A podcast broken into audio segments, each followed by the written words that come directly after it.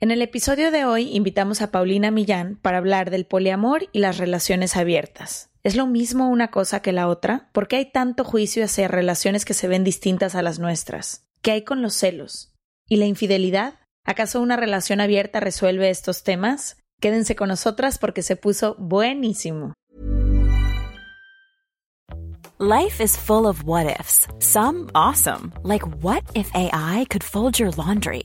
And some, well, less awesome. Like what if you have unexpected medical costs?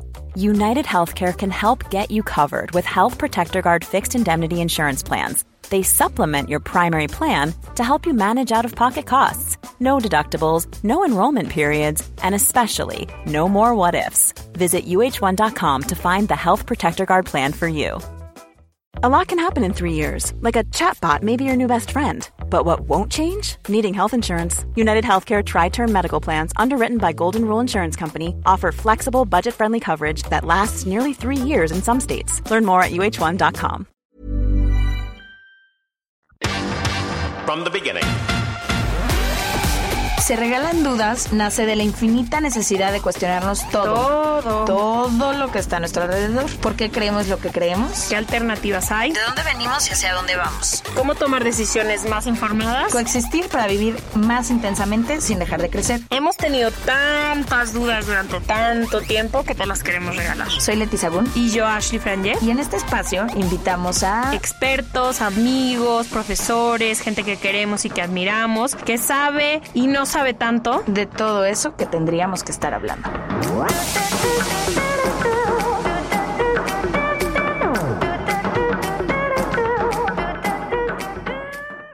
Bienvenidos a otro martes de Se Regalan Dudas. Hoy les tenemos un temo, no, no, no, no. Creo que es de las cosas que más hablamos en los últimos meses, Ash y yo. Quizá porque hay como nos ven, a lo mejor a veces nos sentimos como tías en ciertos temas que empezamos a escuchar o a conocer por primera vez porque fueron ideas con las que no crecimos. Y de pronto empezamos a conocer personas que se relacionan de distintas formas a nosotras, particularmente el último año, tanto tú como yo, salimos con hombres que de alguna u otra forma nos propusieron una forma de relacionarnos distinta a la que estamos acostumbradas. Y les voy a poner contexto por si no han escuchado otros capítulos. Ash y yo siempre hemos tenido relaciones monógamas. Largas. Y la mayoría de ellas largas. De pronto hemos salido con hombres por periodos más cortos de tiempo. Y en el último año ambas conocimos a personas que por primera vez nos hablaron de relaciones abiertas o del poliamor o de exclusividad y no exclusividad sexual. Y al principio hubo muchísima resistencia de parte de las dos. Por lo menos yo voy a hablar de mí, de mi parte era como, ¿de, qué me estás hablando? Me estás hablando en un idioma que ni siquiera hablo, conozco, nunca he escuchado, ni una sola de las palabras que me estás diciendo me hace sentido. Conforme hemos hablado en Se Regalan Dudas, han venido ya varios y varias invitadas que han empezado a, abrir un poco esta conversación, a desafiar un poco la forma tradicional de relacionarse con la que al menos yo crecí.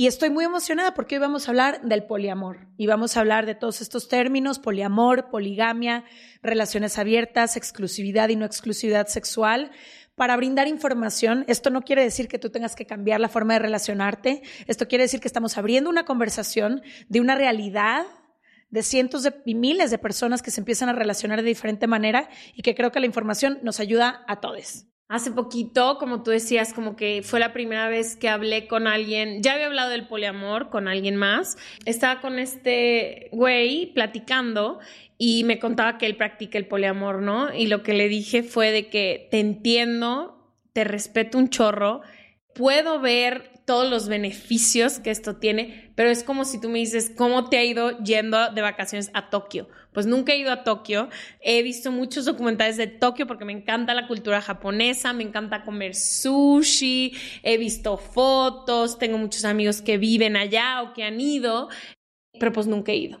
Y lo que yo le decía es que yo he estado en una relación monógama durante, estuve en una relación monógama durante siete años, donde estuve muy feliz, uno, y dos, donde creo que toda mi parte sexual estuvo muy, muy cubierta, muy libre, muy satisfecha. O sea, fue mi primera relación como mujer adulta independiente viviendo sola, donde hubo toda una apertura sexual de parte de los dos, porque los dos veníamos de relaciones más conservadoras y en esta fue como, bueno, si ya vamos a durar tanto, ¿qué tantas cosas vamos a explorar? Y exploramos muchas cosas. Entonces yo que yo le decía a él es como, no conozco a lo mejor los beneficios y a lo mejor nunca me han invitado, como que yo le decía, como que no he sido invitada a la fiesta, pero sí creo que en los últimos meses, sobre todo, mucha gente a mi alrededor habla del poliamor. Yo ya lo había dicho en el capítulo de la infidelidad, pero tipo abrir una relación sexual para más personas me parece algo que, no sé, algo que podría ser, pero ya que hablamos de muchas relaciones, de mucha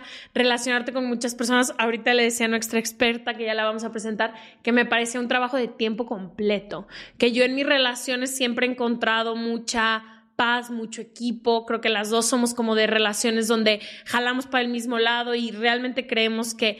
Y yo decía, uff, ¿cómo puede ser eso para cuatro personas, para cinco personas?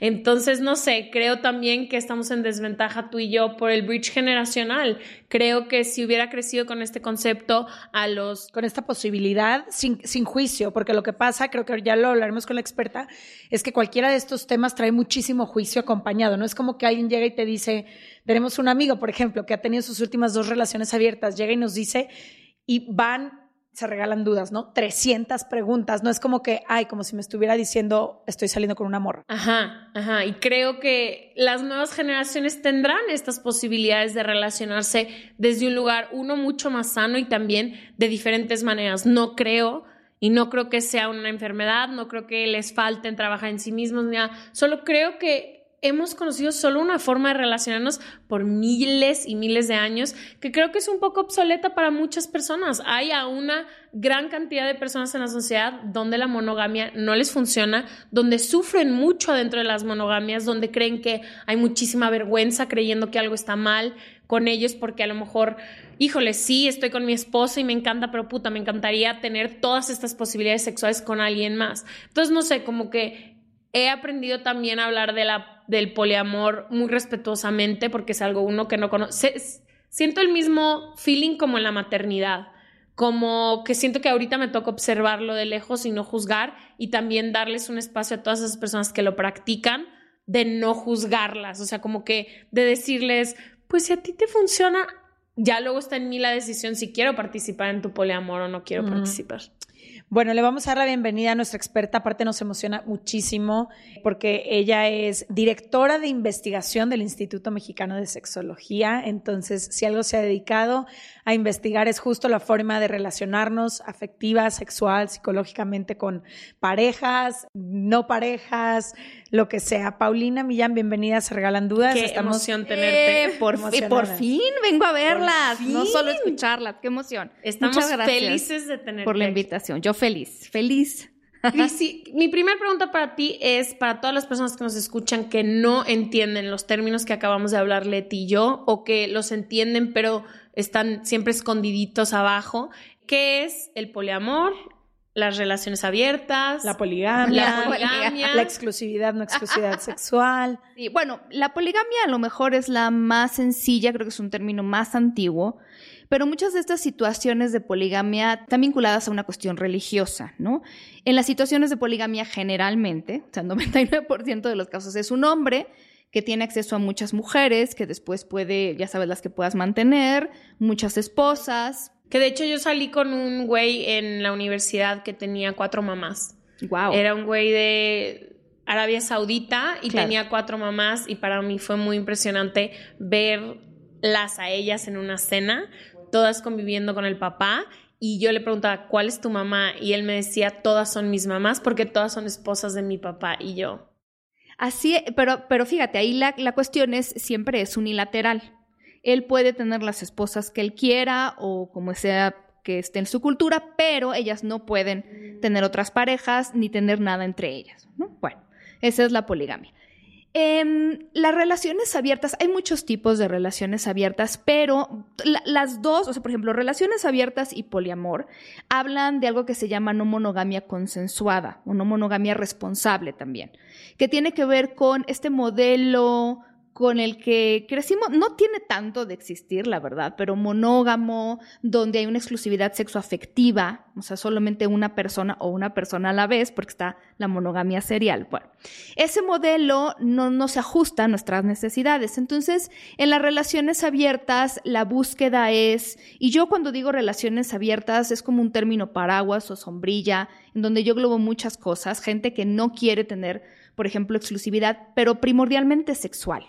Aquí en las relaciones abiertas, la búsqueda es por tener otras experiencias sexuales. Y para mí una relación abierta puede ser, tú puedes irte por tu lado, tener relaciones sexuales. Normalmente es no me quiero enterar, pero sé que puede pasar y pues tenemos ese acuerdo. O podemos intercambiar pareja, podemos compartir, podemos hacer tríos. Eso es un tipo de, o hay muchos tipos de parejas abiertas, pero en el poliamor el sexo no es una prioridad. Por eso se llama poliamor. la prioridad en el poliamor es establecer relaciones afectivas y significativas y enamorarse de otras personas. Si hay sexo, está súper bien, pero por ejemplo muchas personas asexuales... No es lo que se busca principalmente. Entonces muchas personas asexuales, por ejemplo, son poliamorosas. Les encanta y les encaja súper bien la idea porque no les interesa el tema de la sexualidad, pero les interesa el tema de los afectos. Entonces, en el poliamor... para ellos, porque siento que a todos los asexuales los han dejado muy del lado derecho de la vida.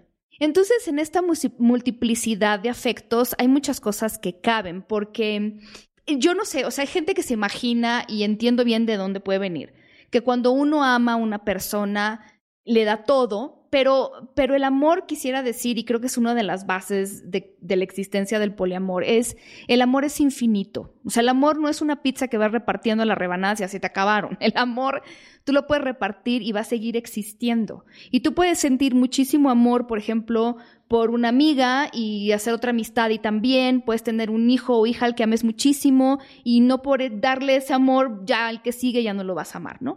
Y digo que es una de las premisas de esta forma de vivir que ahorita se llama poliamor, pero siempre, o sea, ha existido durante mucho tiempo. Hay este cuestionamiento sobre si antes, en, en qué culturas estaba esta apertura, porque la verdad es que las, antropólogas y antropólogos que se han estudiado, ah, dedicado a estudiar las culturas, así como las típicas en donde se iba un etnógrafo a ver qué estaba pasando ahí, ¿no? Bueno, muchas de estas culturas pues no practicaban esta exclusividad, ¿no? Específicamente el tema del matrimonio, que surge mucho como un tema de control de propiedad. Control de propiedad, todo esto. Entonces, es muy interesante. Hay un libro que se llama La historia del matrimonio de Stephanie Kunz que lo, que lo aborda.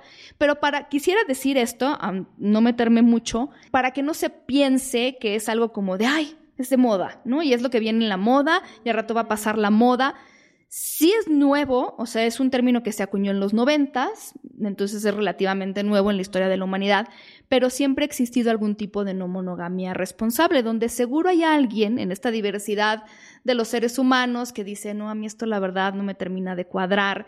Y entonces también apoyándose un poco en la idea, y este cuestionamiento es muy fuerte, yo lo sé, de que si realmente los seres humanos somos naturalmente monógamos o no, o si es realmente algo. Sí, como para tener una explicación biológica de. ¿Y tú crees? O sea, ¿tú Es que yo no importa lo que crea, porque ya se sabe que no. es que ya los animales, sobre todo los mamíferos, no son monógamos de toda la vida como nosotros queremos imaginarlos. Muchos animales como los pingüinos y algunos pájaros, pero los pájaros son de los más poliamorosos que yo podría hablar.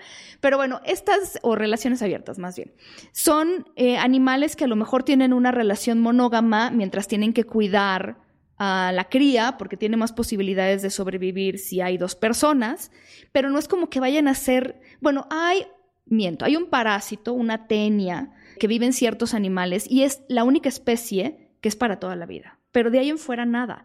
Hay un animal que se, es el topillo de la pradera, por ejemplo, es monógamo social. O sea, tiene una topilla y entonces tienen topillitos, viven en su madriguera y ambos cuidan de los bebés pero cada uno puede salir a buscar parejas sexuales, porque ¿por qué no tendrían que hacer eso, no? Entonces es como asomarnos un poco al mundo nuestro, nuestra historia y la del reino animal para darnos cuenta que no está tan así. Y también que hay miles de parejas que han practicado el poliamor y las relaciones abiertas sin los términos desde hace años. Sí, antes de que se acuñara el término como tal, pero la práctica existe. Existe y también, o sea, como que ahora que me imagino, digo, ¿cuántas a lo mejor parejas un poco más libres de pensamiento hubo en los 40, 50, 60, donde decían, vale, socialmente tú y yo, nuestros hijos tú y yo, pero yo quiero hacer esto? O un chorro de infidelidad que pasa, aunque no es monogamia responsable, pero como que siento que todo el mundo ahorita es como, ¡Ah! ¿cómo el poliamor? Y como que creo que si estudias un poquito las sociedades a lo largo de la historia, es como, es un poco como lo que le pasa a veces a la comunidad LGBT más, que dicen es que están de moda, ahora todo el mundo es gay. Es como, a ver, señora, su silla primero y dos, toda la vida han toda la vida han existido, que ahora hay visibilidad, que ahora tenemos los términos, que ahora hay eh, grupos enteros que luchan por la inclusión, es diferente. Es diferente. Y justo ahora hay un estudio del 2016 y por lo menos en Estados Unidos una de cada cinco personas vive actualmente en una relación que no es completamente monógama. Yo creo que lo que hay que decir, y hay un libro que se llama El mito de la monogamia, si quieren meterse más en eso, pero creo que la monogamia es una decisión como es una decisión también establecer relaciones no, monógamas en donde haya consenso, en donde haya respeto. Justo eso te quiero preguntar. Creo que lo primero que te puede brincar, sobre todo si no hablas este idioma, que es un poco mi caso, ¿cómo le haces para que no existan todas estas faltas de confianza, respeto, que no cruces mis límites, yo los tuyos? Como que Creo que una de las cosas que yo he valorado mucho de las relaciones monógamas, al menos de algunas en las que he estado, porque no todas, es justo esta confianza, este equipo, este espacio seguro. Y no sé cómo eso podría existir con más de una persona. Entonces me gustaría un poco que nos expliques cómo es una relación poliamorosa o cómo es una relación abierta, pero con respeto, con ética, no sé cómo se diga. Sí, ni siquiera. Es que mira, las relaciones al final que, también tengo que decir que mucha gente se imagina que las personas poliamorosas tienen 17 amantes, ¿no? O sea, porque ya les dije yo que el tiempo es, el, perdón, el amor es infinito, pero el tiempo no. Entonces también, 17 no, no hay. Pues, pero mm, se establecen relaciones únicas con cada persona donde hay respeto y hay confianza si hay acuerdos y hay comunicación. Porque yo también conozco relaciones monógamas y no monógamas en donde sobrepasan los límites, en donde ya te pisé, en donde ya rompimos acuerdos, pero no, no depende tanto del modelo de pareja. O sea, la infidelidad se puede dar, ¿no? Mm, depende mucho sí, lo mismo que puede haber en una relación monógama que todas y todos conocemos, puede existir en una relación poliamorosa. Claro. Pero claro, el establecer este vínculo, estos acuerdos únicos, estas eh, pues comunicaciones, porque ahí sí no te queda de otra. Yo veo que mucha gente, y está bien, o sea, es parte de la vida, tenemos reglas que no están escritas, o sea, sabes que tú puedes ir a regatear a un mercado de pulgas, pero no a una tienda departamental. O sea, hay reglas que no están escritas y esas reglas nos ayudan como para ir por el mundo en la vida y a lo mejor ir a comprar al mercado, pero para las relaciones no podemos darlas por hecho. Y entonces el poliamor lo que hace para muchas personas es obligarles a poner sobre la mesa absolutamente todo. No puedes dar nada por hecho porque entonces puedes terminar muy lastimado o muy lastimada. Entonces es, es un principio al que a mí me gustaría decirlo. Idealmente entran las personas que quieren, Sí, que están que Todo el mundo sabe lo que se está metiendo. Claro, porque hay muchos retos por ejemplo, los celos, porque el que sea alguien poliamoroso no significa que no sienta celos, pues es una emoción humana.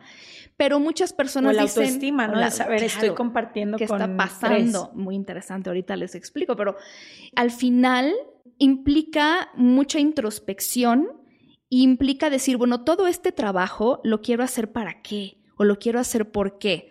Y la respuesta de muchas personas poliamorosas es porque me encanta la idea de poder compartir relaciones amorosas con otros y con otras, y porque me encanta conversar. Yo en lo personal creo, y muchas personas poliamorosas, que la conversión es el objetivo principal del poliamor, la conversión. ¿Qué es? Es como lo opuesto a los celos, es yo sentir alegría, es una forma de empatía que, que, además ni siquiera es tan nueva, los griegos hablaban un poco de esta forma de amor, pero es una forma de empatía donde tú dices, qué padre que alguien que yo amo le está yendo bien, qué, qué bonito y en el poliamor es incluso si ese le está yendo bien y está sintiendo bonito, es con otra persona. Y se siente muy bien porque la idea de que tú te abras es como vibrar alto. Ah, pero, pero es, es, algo interesante, la verdad, pero cuando yo hablo de los... es como yo estoy feliz de que tú tengas un vínculo con alguien más, aunque tú y yo también tengamos un vínculo. Sí, tú estás feliz de mi felicidad. Es esa mm. forma de empatía emocional. independientemente de si soy yo la única y exclusiva fuente de esa felicidad o si alguien más me está ayudando con exactamente, Exactamente. A ver, Pau, yo tengo una pregunta algo que a mí me costó mucho y que he preguntado mucho a mis amigos o a mi gente cercana o con los güeyes que he salido que practican el poliamor, diario les pregunto, ¿y cómo le hacen? Que creo que todo el mundo cree que hay 500 orgías en un baño, en un baño y llega todo el mundo, o sea, como que para mí la logística es algo que sobre todo tipo Leti y yo, que tenemos una vida extremadamente caótica, con muchísimo trabajo, que priorizamos nuestra vida personal, pero pues a veces es limitada. Y yo, mi pregunta siempre es, ¿cómo le haces, güey? O sea, ¿cómo le haces para darle tiempo de calidad? Porque cuando tenía novio o cuando salgo con alguien ahorita, por ejemplo, pues ayer me dormí a las 4 de la mañana hablando con esta persona porque si no, no tengo tiempo para hablar con él. Entonces, hoy ya me despierto de haber dormido cuatro horas, entonces, ¿cómo se organizan y cómo es la logística un poco de los acuerdos? ¿Cómo, ¿Será que cada uno o cada una exigen diferentes cosas y entonces no se traslapan? Y otra cosa que también a mí me genera mucha duda es quién acompaña a dónde, si es la boda de mi hermana, si es la cena con mis amigos, ¿cómo funciona?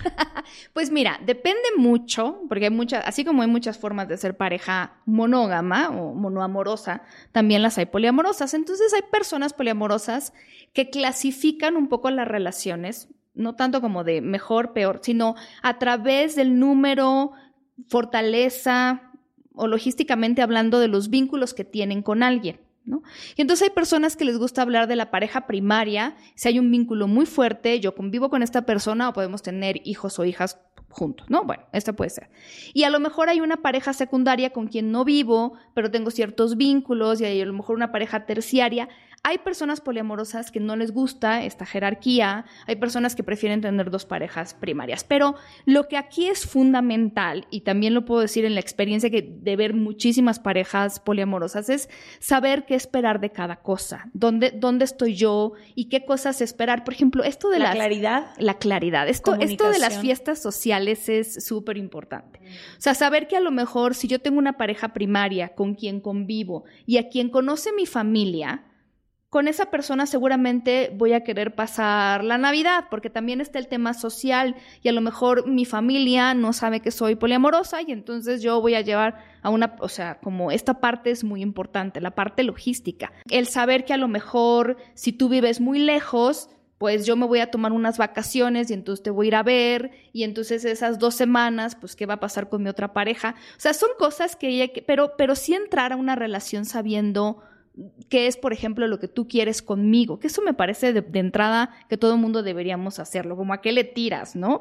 o sea, porque ya no sabes si es como vamos a ser amigos con derechos o qué, ah, que se parece el poliamor un poco a, amigos con derechos, ¿no? O sea, como que las veces que me lo han propuesto, que he hablado de eso, como que digo, y, o sea, como que siento que ya he tenido amigos con derechos a lo largo de mi vida, como que digo, pues es más o menos esto, ¿no? Claro, claro, cuando tú ves a tus amigos con derechos como personas que también tú llegas a querer, que tienes afecto, porque también luego hay gente que me dice, no, amigos con derechos, si los atropella un tren, no, no me importa, o sea, somos seres humanos, ¿no? O sea, vamos. Y entonces creo que ahí es importante saber qué es lo que queremos formar con esta persona y muchas parejas como que lo tienen muy claro, hay muchas personas que empiezan con una pareja, y entonces son, abren la relación o son poliamorosos y de ahí se van juntando afectos. Pero, pero estos términos logísticos son difíciles. Yo veo que las personas cuando empiezan a relacionarse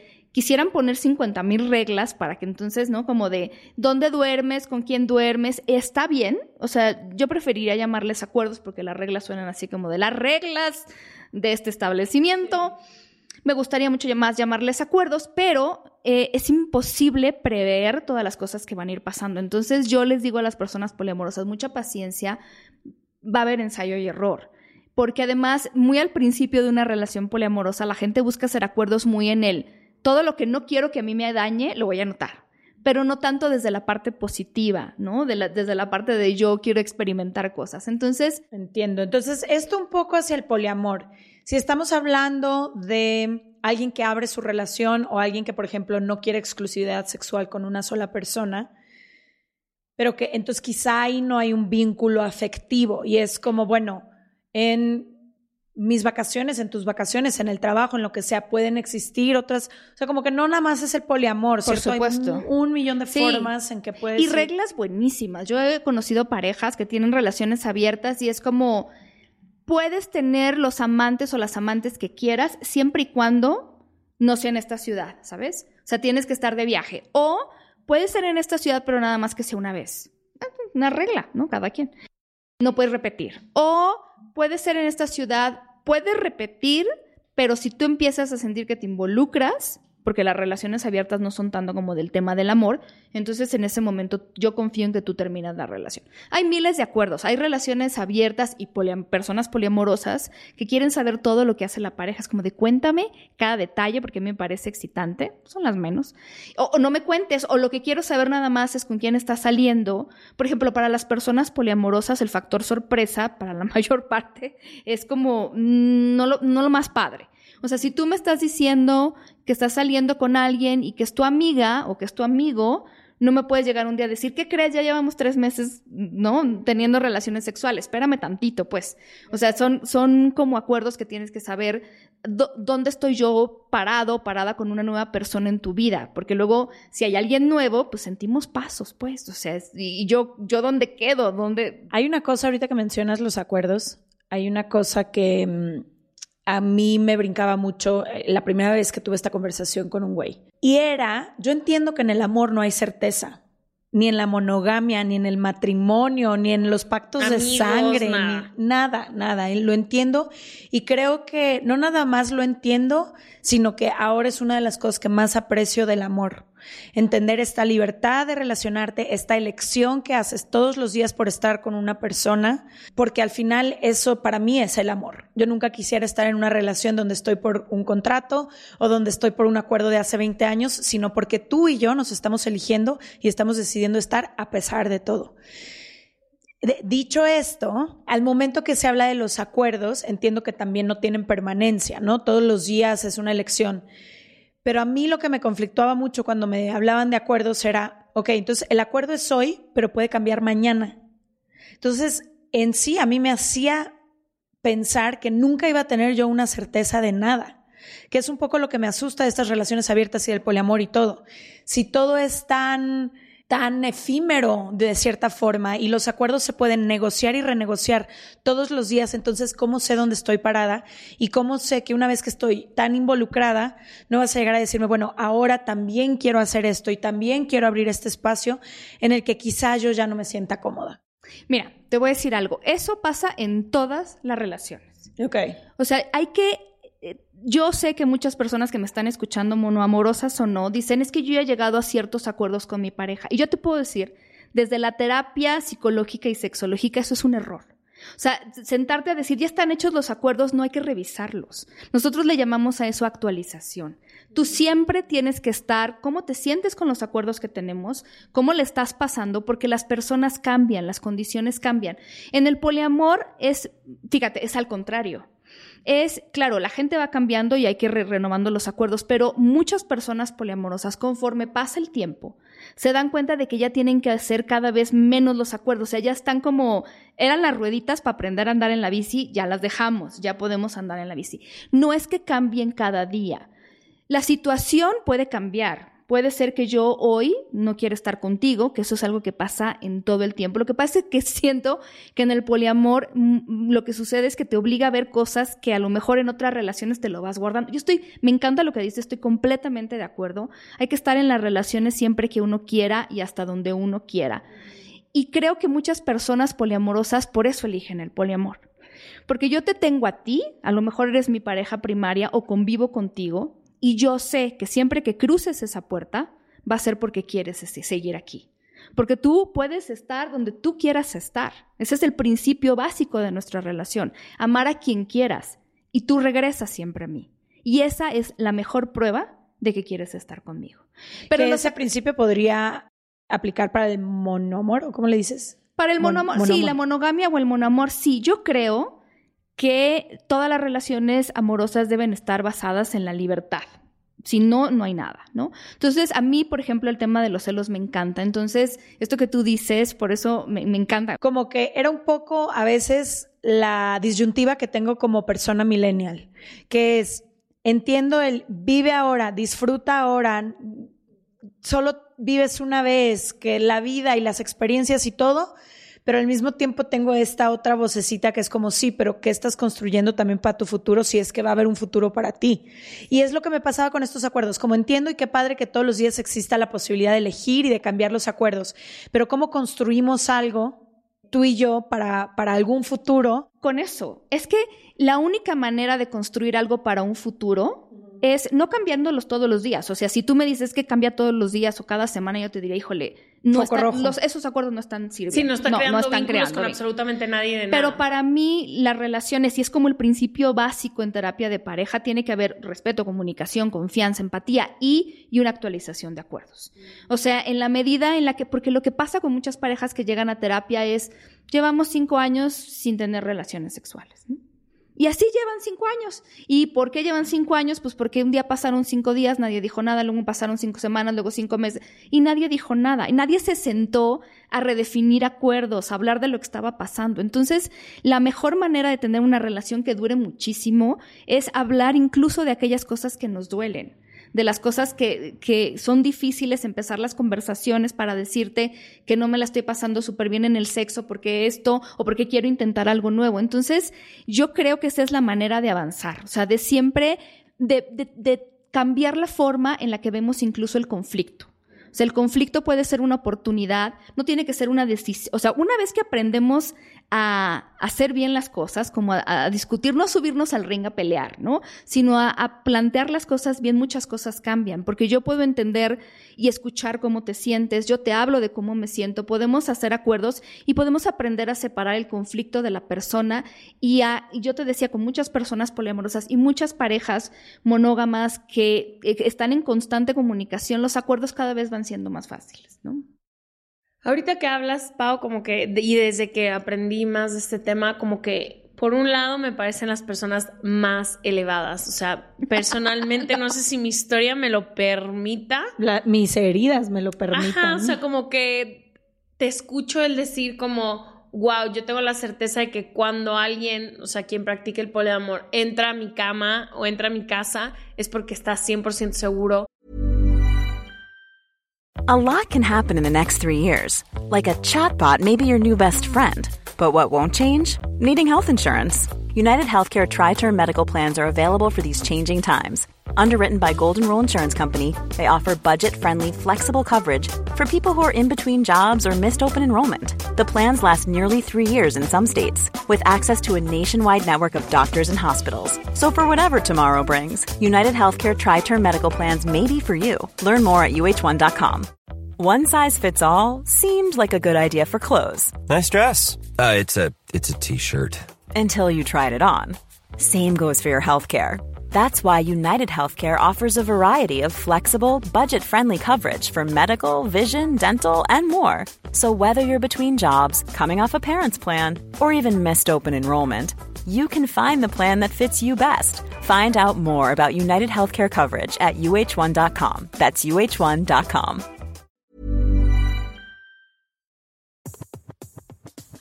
Este mes, Leti y yo nos tomamos unas merecidas vacaciones. En lo personal, necesitaba un tiempo de desconexión para estar solo conmigo y con las personas que quiero. Uno de los planes que hicimos fue ir a uno de mis lugares favoritos, el mar.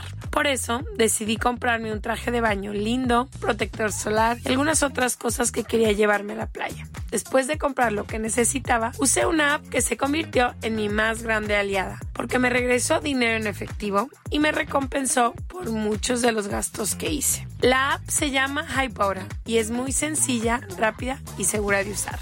Hybora Me ha regresado dinero por comprar en tiendas como Lowell's, Macy's, Sephora, Best Buy y mucho más. Tú también puedes empezar a usarla y recibir dinero por comprar desde comestibles hasta artículos del hogar y de belleza. Lo único que tienes que hacer es agregar tus ofertas en la aplicación, subir tu recibo y listo. Obtendrás dinero real que podrás depositar a tu cuenta bancaria, PayPal o tarjetas de regalo. Si tú también quieres aprovechar estos beneficios, en este momento, para ti que eres parte de nuestra comunidad, Hybora ofrece 5 dólares por solo probar Hybora usando el código DUDAS cuando te registras. Simplemente ve a la Apple Store o a Google Play Store y descarga la aplicación Hybora, completamente gratis para comenzar a ganar dinero en efectivo y use el código DUDAS. Eso es I-B-O-T-T-A en App Store o en Google Play con el código DUDAS. Que quiere estar conmigo o yo quiero estar con ella, ¿no? Por un lado, lo entiendo perfecto. Por otro lado, digo, híjole, hay un chorro de personas que si no han trabajado en su autoestima, si no han trabajado en sus heridas, si no han encontrado formas sanas de crear vínculos con otras personas, esto parece un Dinamita. matadero. O sea, yo me puedo imaginar yo a los 20 años sin haber sanado ciertas cosas que me pasaron en la infancia y que me hubieras presentado el poliamor, hubiera destrozado a Todo. cual persona que, y me hubieran dejado en, En la el ruina. piso. Claro, mira. Entonces, sí. como que vivo en esta disyuntiva y se lo explicaba el otro día a este güey de te entiendo, qué maduro se escucha. O sea, como que digo, güey, es la graduación del amor propio, porque es decir, quien se acerca a mí es porque yo, yo me puedo dar todo lo que necesito y cuando estoy contigo es porque los dos queremos estar.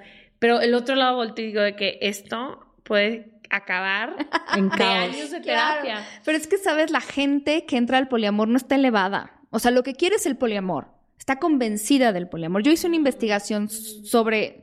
Yo les preguntaba a las personas pros y contras, pero sobre todo contras. O sea, vamos a hablar de estas cosas. Bueno, y me acuerdo de dos testimonios muy importantes. Una chava que me decía, yo cuando empecé con esto del poliamor, yo, yo lo único que, que sabía es que quería una relación poliamor. Estaba convencida y mi esposo también.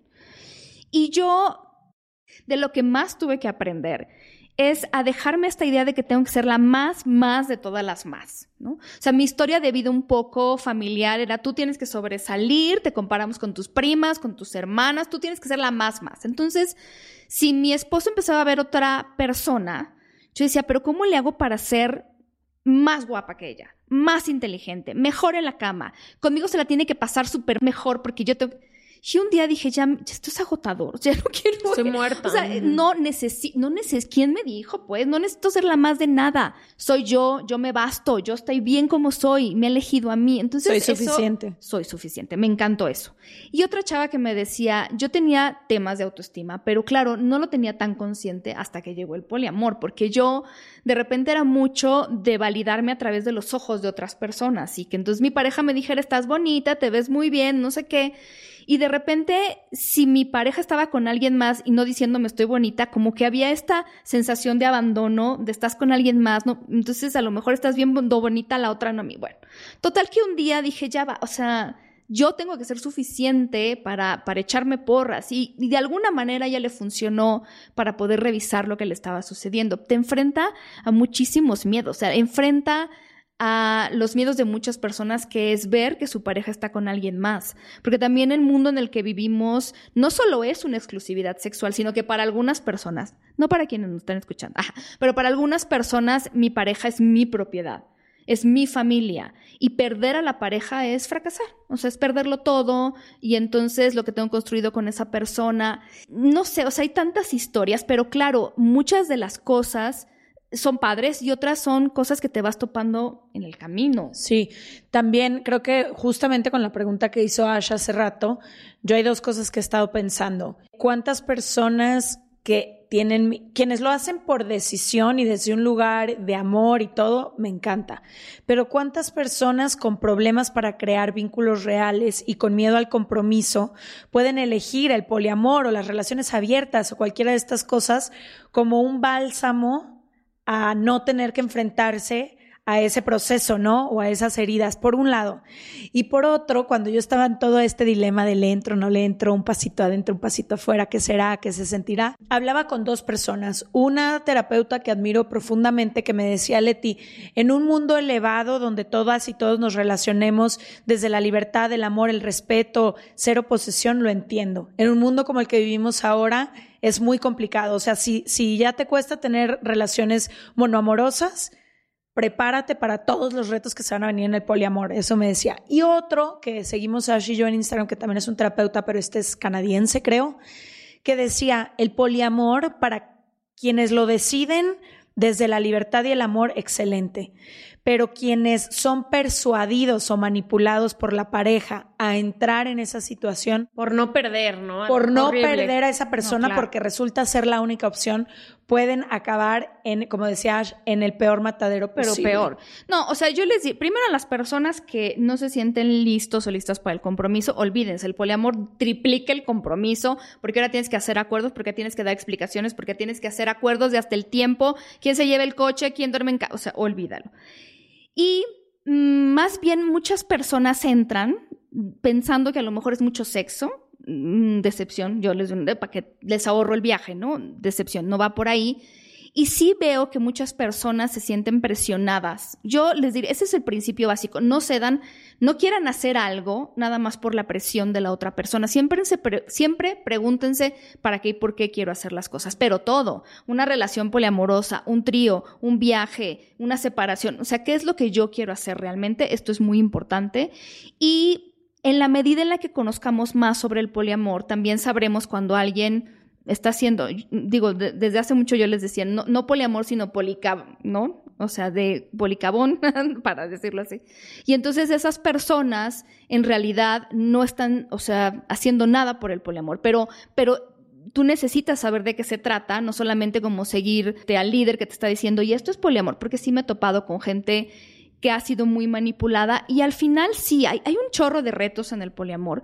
Creo que el mundo es una cosa y todos somos el mundo. O sea, todas podemos, o sea, el mundo está allá afuera donde hay posesión y yo también soy parte del mundo. Yo también puedo cuestionar y cambiar esas cosas. Y muchas personas que entran a esto del poliamor se encuentran con muchos retos, pero también con cosas lindas. O sea, la primera vez que conversan, la posibilidad de sentirse más libres, la posibilidad de que haya varias personas que sean una red de apoyo para situaciones complicadas, cuando te das cuenta de que no necesitas que una persona sea todo para ti y el todo lo puedes encontrar de muchas maneras y de muchas formas y que tú te vas descubriendo siendo una persona diferente en cada relación, descubriendo cosas nuevas. Es, o sea, tiene sus pros y sus contras. Por eso yo el poliamor es una forma de relación más con todos sus topes y con todos sus hoyos, como todo lo demás. Hablaba también sobre como el otro lado, ¿no? Cuando el poliamoroso se enfrenta a pues su pareja actual, a lo mejor para abrir la relación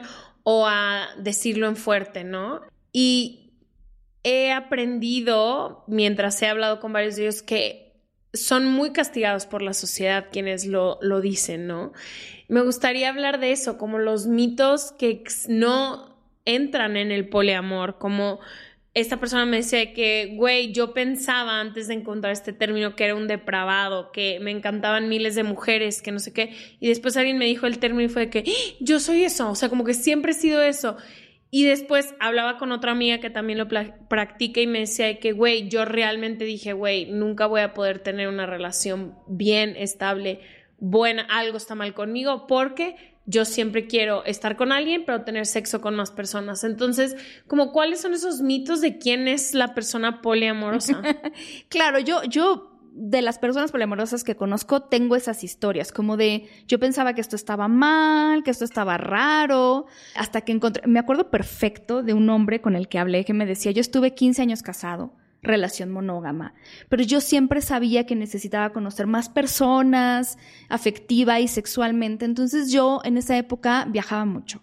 Entonces yo me acuerdo que yo llegaba a cualquier lugar y me encerraba en mi hotel. Eh, pedía comida en la habitación, no bajaba porque yo sabía que me iba nada más a torturar, o sea, porque yo quería guardar la mono, o sea, yo quería guardar este acuerdo con mi mujer.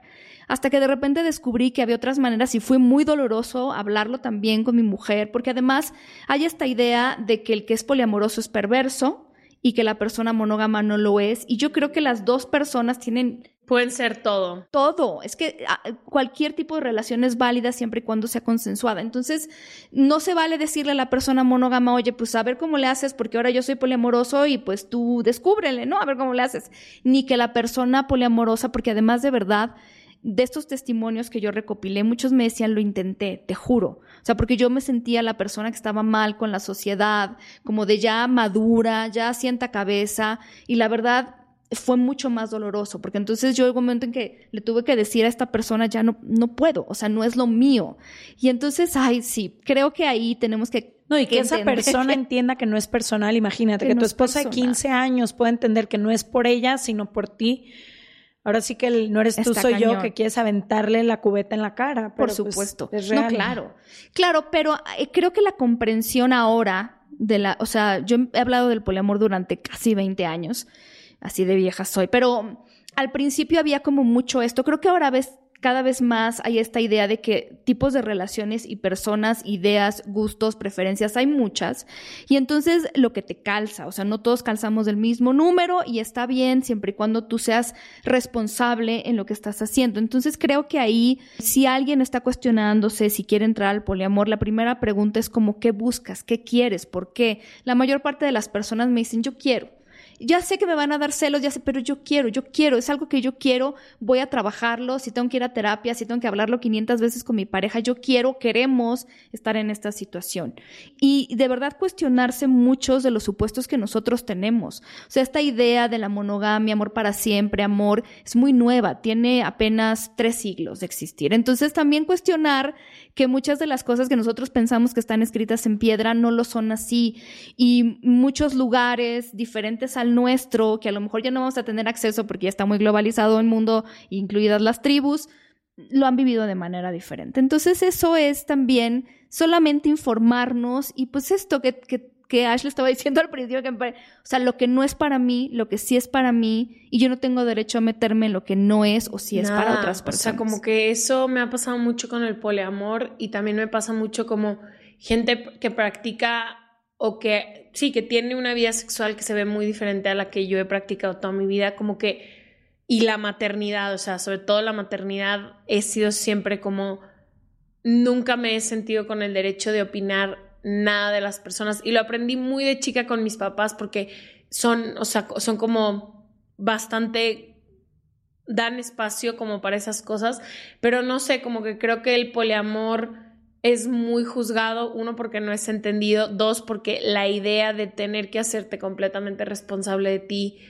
y que tú, ni tu validación, ni tu amor, ni tu vida, ni tus organizaciones dependan de una persona, como que... No, y socialmente, yo me atrevería a decir todavía no es aceptado, no hay No, no. visibilidad, no hay representación. Si yo pienso ahorita, todas las películas, series de televisión, libros que he leído en mi vida, casi to- todos o la gran mayoría, hay una pareja de dos personas. Hay, o sea, como que no es algo que veas una y otra vez y digas, bueno, es otra forma de, apenas nosotras que tenemos este espacio que se supone que es abierto, libre, seguro y demás, tenemos muchas dudas y es la primera vez que escuchamos varios términos y que estamos como tratando de informarnos y educarnos de No, y decir, también que hemos tenido, porque es un privilegio de tener amigos de todo tipo. O sea, hay gente que Sí, que tiene nos han los abierto. mismos amigos desde secundaria. O sea, creo y que todos se relacionan igual. Y- Creo que tú y yo hemos aprendido mucho de eso, de relacionarnos con gente que vive una vida que se ve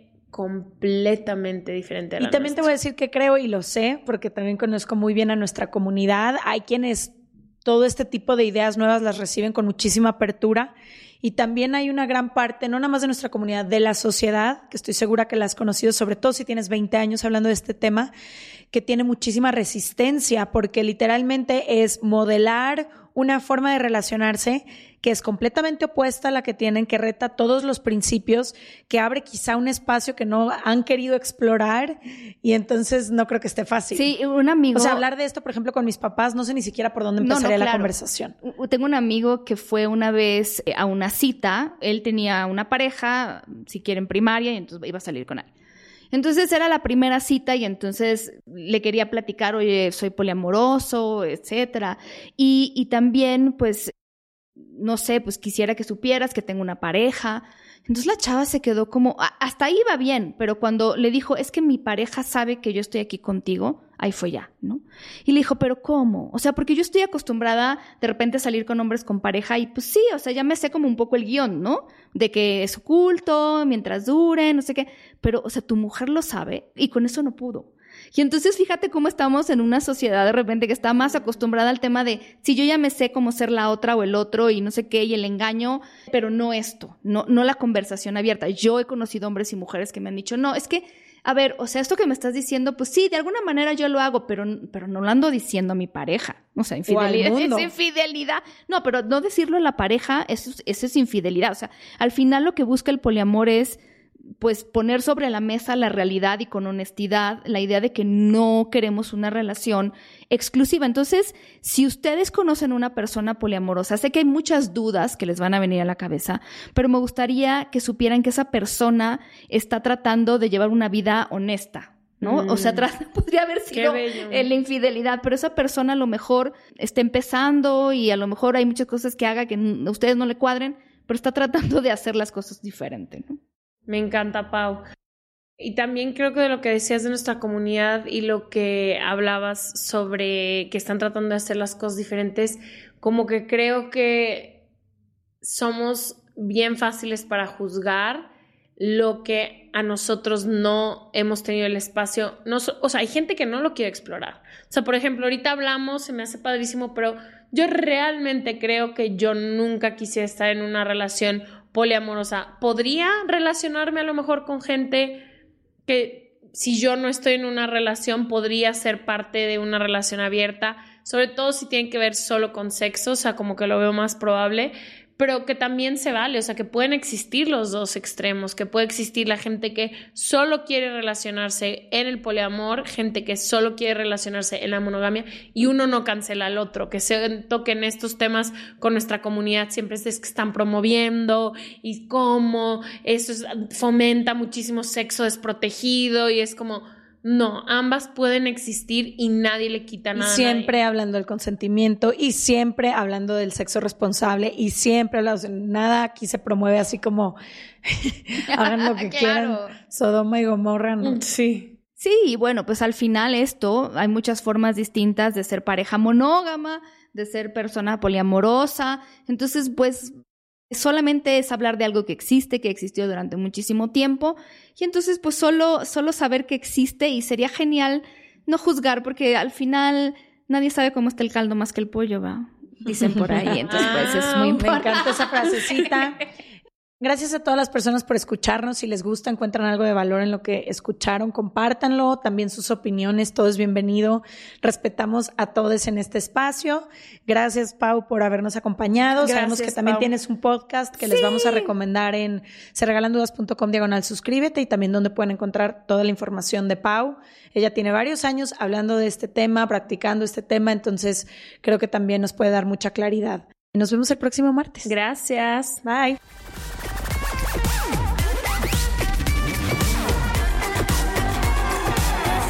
corner where the big boys play.